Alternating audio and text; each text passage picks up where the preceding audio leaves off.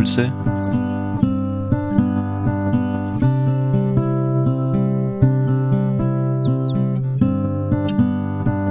aus der Pfarrgemeinde Hallstatt Obertraum. Ich begrüße euch zu unserem Impuls. Wir haben uns mit dem Gesangbuch der evangelischen Kirche beschäftigt und es ist eine Fundgrube von verschiedensten Texten, nicht nur Lieder und Gebete, sondern auch Gottesdienstformen, aber auch Bekenntnisse. Welche Bekenntnisse haben wir? Was kennen wir? Wir kennen das Glaubensbekenntnis. Das Glaubensbekenntnis, das Apostolische, wie es heißt. Dann werden im Gesangbuch vor allen Dingen auch die speziellen Texte aus der Reformationszeit, zum Beispiel natürlich der kleine Katechismus Martin Luthers mit den zehn Geboten, wo auch das Glaubensbekenntnis erklärt wird, das apostolische Glaubensbekenntnis, das Vaterunser ausgelegt wird. Auch die zehn Gebote werden erklärt, das genau, finde ich ziemlich cool, da kann man nachschauen. Ja. Genau, das kann das nachlesen unter 806. Ähm, und dann kommt auch äh, zu Abendmahl und Taufe äh, Erklärungen, aber auch zur Beichte.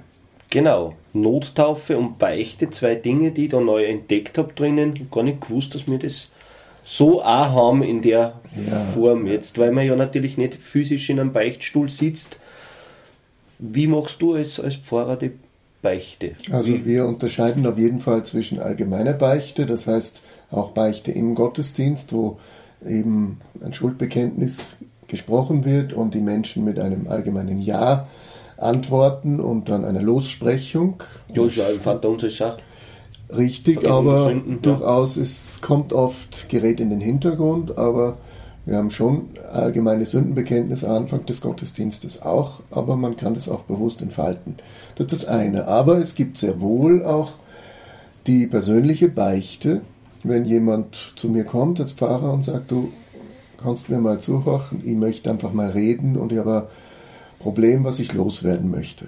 Und das ist sicherlich zunächst ein, ein seelsorgerliches Gespräch, vielleicht auch beratendes Gespräch, aber mit der Besonderheit, dass eben als Pfarrer ich sehr wohl auch dann in dem Fall ja eine Lossprechung, auch mit rituell, vielleicht sogar, ja natürlich mit Kreuz und, und dass man die Schuld, einfach auch die Lossprechung dem Menschen zuspricht. Das wäre die Beichte, wobei der Unterschied natürlich ist, es ist keine verpflichtende Beichte, äh, sondern eine, ja, die man in Anspruch nimmt für sich.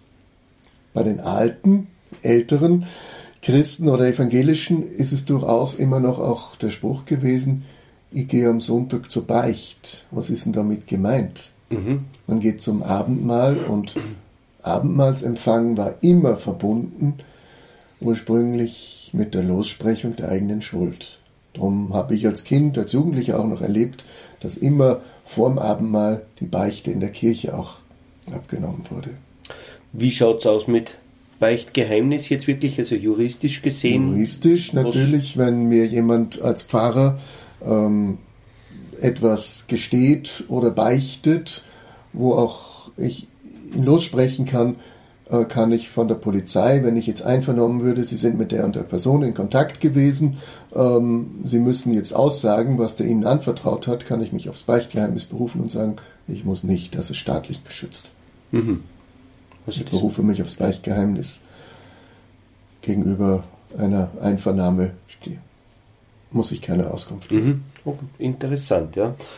Ja, eine Vielzahl an Gebeten, haben wir gesagt, sind drinnen und Bekenntnis. Jetzt sind wir bei unserem Kürzel AB.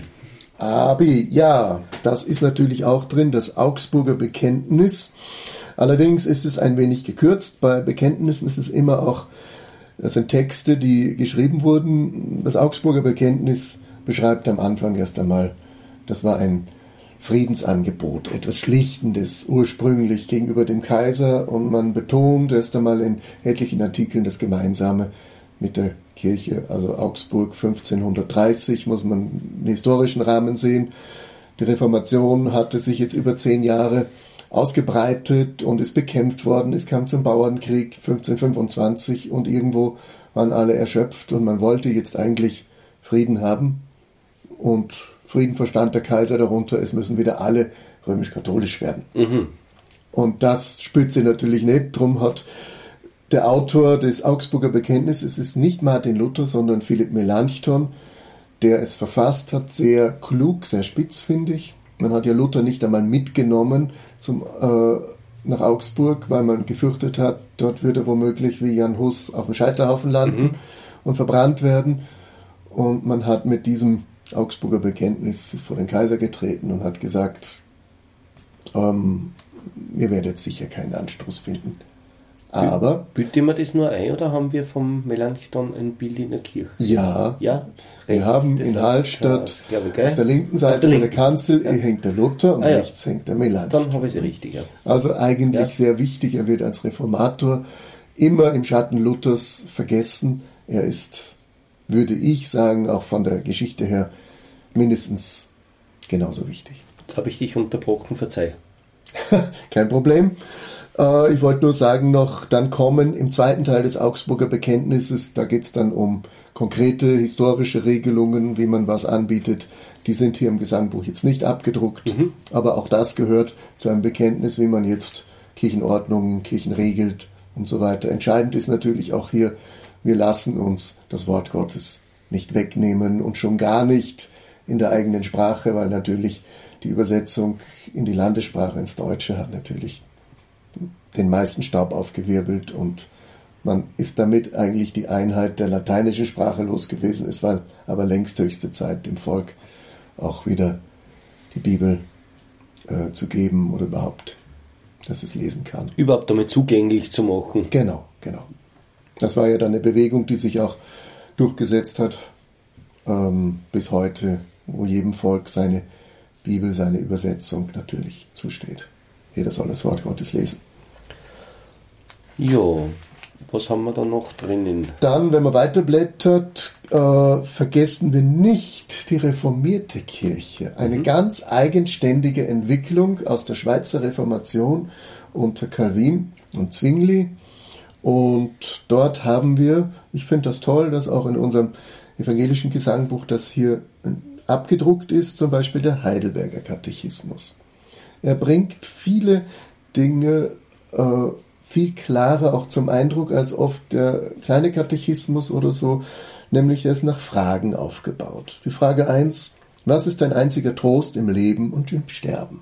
So beginnt der Heidelberger Katechismus, dass ich mit Leib und Seele im Leben und im Sterben nicht mehr selbst überlasten bin, sondern meinem Heiland Jesus Christus, der mit seinem Blute für alle meine Sünden bezahlt und mich aus der Gewalt des Teufels erlöst hat.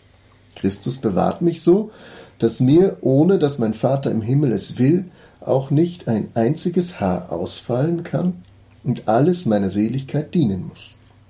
Durch seinen Heiligen Geist gibt er mir die Gewissheit des ewigen Lebens und macht mich von Herzen willig und bereit, von nun an mit ihm zu leben. Also das ist wie ein Vertrag fast. Also das, so jetzt haben wir uns das ausgemacht. Ja. Ja, so ja, es aus. Ja. So beginnt der Heidelberger Katechismus und in dem Stil geht es weiter nach Fragen und nach knackigen, klaren Antworten. Also ich empfehle jeden mal, dort einfach mal hineinzulesen. Gesangbuch 807.1 nach der österreichischen Fassung. Äh, das auch mal zu studieren. Eine schöne Lektüre. Es ist ja überhaupt, ich würde sagen, vom Umfang her fast ein Viertel sind Texte, die nicht Lieder sind, ja, drinnen. Ja. Und ja, eigentlich ein schönes Lesebuch fast, muss man unbedingt, sagen. Unbedingt, unbedingt. Kann man sehr kurz einmal hernehmen, es sind keine langen äh, Geschichten drinnen, die, die, die viel Zeit erfordern ja, jetzt, ja, ja. sondern einfach des Lesens halber. Während der Heidelberger Katechismus mit 129 Fragen einfach aufgebaut ist, zum Beispiel der letzte ist hier auch bezeichnet. Die letzte Frage, was bedeutet das Wörtchen Amen? Amen heißt, das soll in Erfüllung gehen. Mein Gebet wird umso gewisser von Gott erhört, wenn es der ehrliche Wunsch meines Herzens ist. Darf ich noch ein Amen noch weiter beten? Ja. Darf man schon, gell? Ja, ja. aber das fasst es einfach ja. zusammen. Um das jetzt abzuschließen, was noch zu finden ist, äh, wir waren bei den reformierten Bekenntnissen der Schweizer Reformation. Hier ist auch das zweite helvetische Bekenntnis abgedruckt. Das ist jetzt nun wirklich eine Urkunde auch ähm, des reformierten Glaubens. Noch einmal ähm,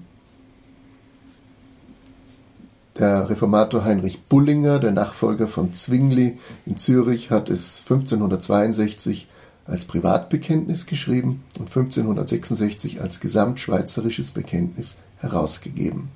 Also auch hier merken wir eine Urkunde äh, regional oder lokal, aber doch sehr klar und sehr deutlich. Also auch als Ergänzung zu empfehlen zu lesen. Wenn wir schon dabei sind, es steht auch die Präambel, der, der Vorspruch der Verfassung der evangelischen Kirche in Österreich ähm, ist hier zu finden ähm, und Lehrzeugnisse aus dem 20. Jahrhundert, die hier sehr bedeutsam waren. Wir haben schon erwähnt auch äh, die Bekenntnissynode von Barmen 1934, wo sich die bekennende Kirche gegen die Nazi äh, verseuchte deutsche evangelische Kirche abgesetzt hat, dass Christus allein das Haupt ist und nicht irgendein Führerbegriff, den man auf Hitler direkt bezogen hat. Also das war eine klare Entscheidung. Barmen, diese Erklärung ist sehr deutlich, meine äh, von sehr klarer ähm, Formulierung auch. Fürchtet Gott, ehrt den König zum Beispiel. Jesus Christus spricht, siehe, ich bin bei euch alle Tage bis an der Weltende. Eine Abgrenzung gegenüber dem Naziregime. Dann äh, kommt hier noch ein weiterer Text, den kaum jemand wahrscheinlich kennt, aber Kirchen und Kirche ist immer etwas sehr Entscheidendes. Was ist denn gemeint? Wo ist die Einheit? Und selbst nach dem Krieg wurde es immer dringender, dass wenigstens die vielen, vielen evangelischen Richtungen mal zusammenfinden, die Reformierten, die Lutheraner, die Unierten und was es alles gibt. Und da hat man dann sich zusammengefunden, den, und die in einem längeren Prozess und in Leuenberger Konkordie formuliert, die ist hier unter 811 abgedruckt, wo es einfach darum geht, heißt, was haben wir als Protestanten, als Evangelische denn gemeinsam? Es ist wichtig, dass wir auch das einmal hinkriegen. Man, man muss sich vorstellen, dass es nicht einmal möglich war, dass Reformierte und Lutheraner miteinander Abendmahl feiern konnten. Bis vor einigen Jahrzehnten. Und das schockiert eigentlich heute. Unglaublich, ja. ja. Und das war eigentlich eine Bewegung, wo die Leuenberger Konkordie auch einen wichtigen Anstoß gegeben hat. Wer war da beteiligt? Vor allen Dingen äh, lutherische, reformierte und aus ihnen hervorgegangene unierte Kirchen. Das heißt, das waren eigentlich Kirchen, die schon vorher zusammengefunden hatten, manchmal unter politischem Druck, zum Beispiel in Preußen äh, gab es keine Lutheraner und keine Reformierten mehr separat, sondern die waren schon unter staatlichen Druck einfach zusammengefunden. Aber es gehören auch andere Bewegungen dazu, nämlich die schon vor Luther entstanden waren, die Waldenser und die der böhmischen Brüder, die auch hier beteiligt waren, also vorzeuglich Italien und Tschechien, könnte man sagen, als geografische ähm, Erklärung. Ne? Wo überall auch hier im Sinne auch der Barmer theologischen Erklärung, Kirche ist allein auf Jesus Christus gegründet, der sie durch die Zuwendung seines Heils in der Verkündigung und in den Sakramenten sammelt und sendet. Ja, das heißt eigentlich uneingeschränkte Leseempfehlung für das evangelische Gesangsbuch. Ja. Vielleicht nicht ganz objektiv jetzt ja. von unserer Warte aus betrachtet, aber es ist wirklich, es, insgesamt steckt alles drin, ja. was man außerhalb der Bibel noch brauchen könnte für einen ordnungsgemäßen oder, oder, oder für ein gutes Verständnis unseres christlichen Glaubens. Ja. Was eine letzte Bemerkung vielleicht dazu. Ähm, wir waren es gewohnt, bis dieses Gesangbuch 1994 kam, dass wir unser Gesangbuch schnell in eine kleine Tasche stecken konnten. Dieses Buch ist zu dick dafür und es hat deswegen zu einer Fehlentwicklung geführt. Man hat zwar sehr dünnes Papier verwendet, aber man hat angefangen, die Gesangbücher in der Kirche nur noch als reine Gesangbücher auszugeben und keiner hat es mehr in die Kirche mitgenommen. Das heißt, zu Hause Richtig, ja. haben es viele nicht. Ich weiß, ich habe meins immer mitgenommen, ja, als Kind. Ja. ja. Das eigene hat man verwendet und jetzt lässt man sich's geben oder nimmt es aus dem Regal, was eigentlich schade ist. Zu Hause fehlt es. Man könnte eigentlich für den Hausgottesdienst ist es gedacht, auch genauso, aber dort wird es nicht verwendet, weil es oft nicht vorhanden ist. Es sei denn, man kauft sich eins. Schauen wir mal, was die Zukunft bringt. Ja. Oder man kann es natürlich auch digital als solches ist es als Gesamtbuch natürlich nicht abrufbar. Noch nicht.